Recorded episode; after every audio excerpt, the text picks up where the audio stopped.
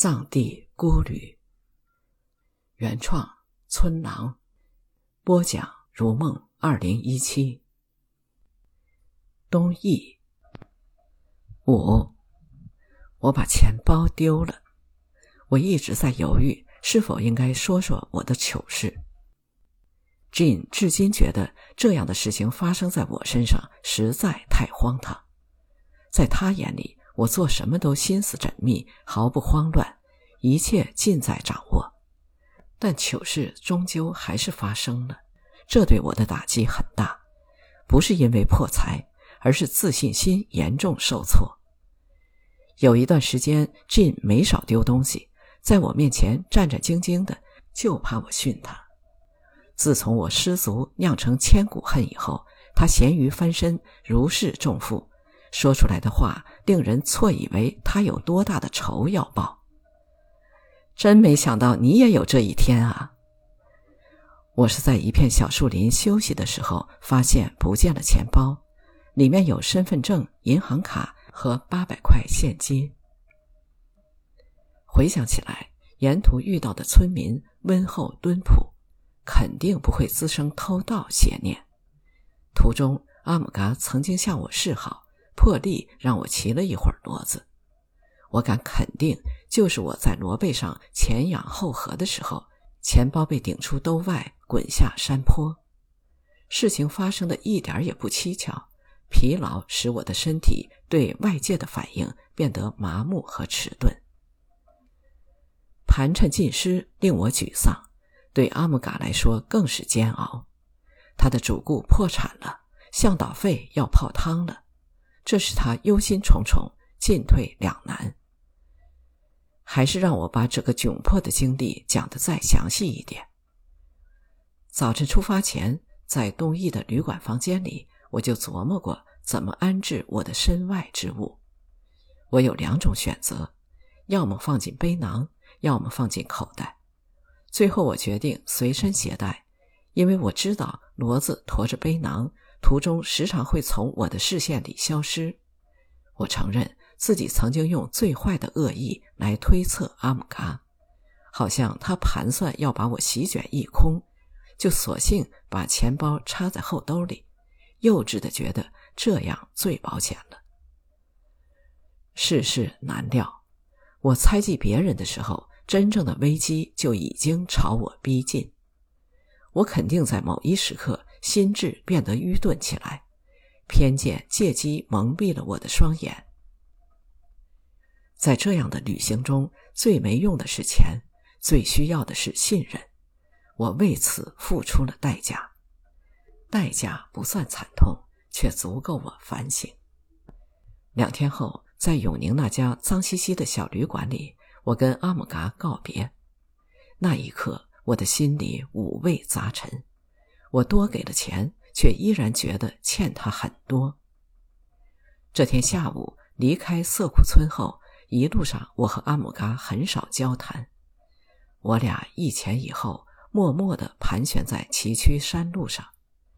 有时候他真的会从我的视线里消失，但骡子脖子上挂着的铃铛始终空谷传音，不绝于耳。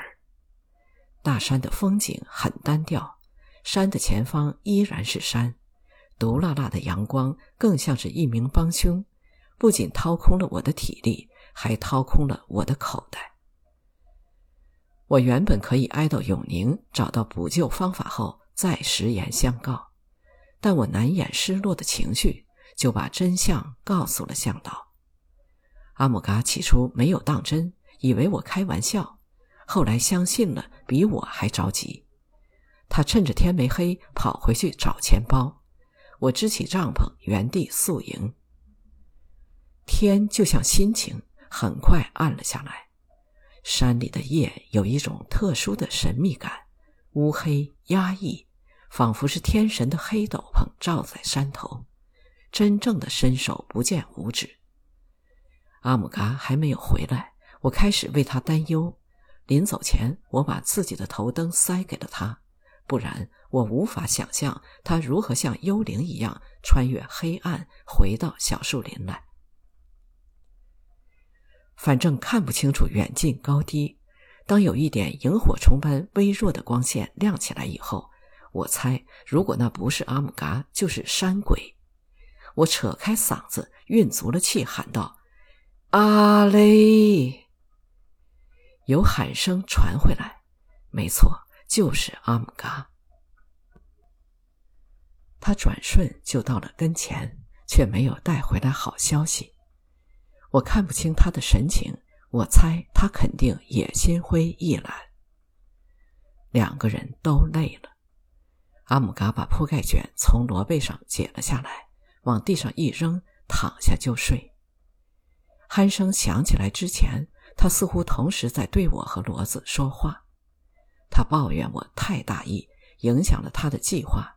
骡子也没有草料吃，晚上要挨饿了。翌日天刚亮，我醒来发现阿姆嘎愁容满面的躺在地上抽烟。他问我怎么办。昨晚我独自留守小树林的时候，就已经想好了应对方案。这样的方案似乎更像是考验向导的职业道德。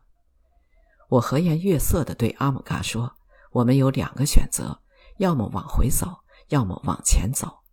往回走没有意义，就算是回到东翼，我照样没钱给你。往前走，到了手机有信号的地方，我就可以给朋友们打电话求援了。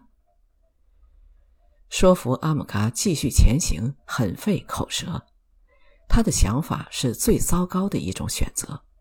他说：“我不要钱了，我现在就回东翼。”接下来的谈话多少有点假正经，我开始像政委一样做起思想工作来。我不断的鼓励阿姆嘎尝试有生以来的最大一次冒险，我甚至把这样的冒险跟个人命运结合起来。阿姆嘎可能从喇嘛的嘴里也听过类似的心灵鸡汤，决定继续送我去永宁。他从地上拔出一簇乱草，使劲儿地扔下山沟。好，我就赌一把。如果我这次白跑，那是我的命。阿姆嘎大部分时间就是这么可爱。其实他大可不必灰心丧气，更没必要患得患失。我的背囊里有很多价值不菲的玩意儿，比如数码相机。在当年，索尼 F 七零七价值逾万，神气极了，曾在甘南引发驴友们艳羡的呼声。满足过我不明一文的虚荣。我告诉阿姆嘎，要是我真没弄到钱，这个就归你，你用它换两千块钱，绝对没有问题。阿姆嘎将信将疑，但此后一路上，他像看管犯人一样盯着我的照相机，怕他也不翼而飞了。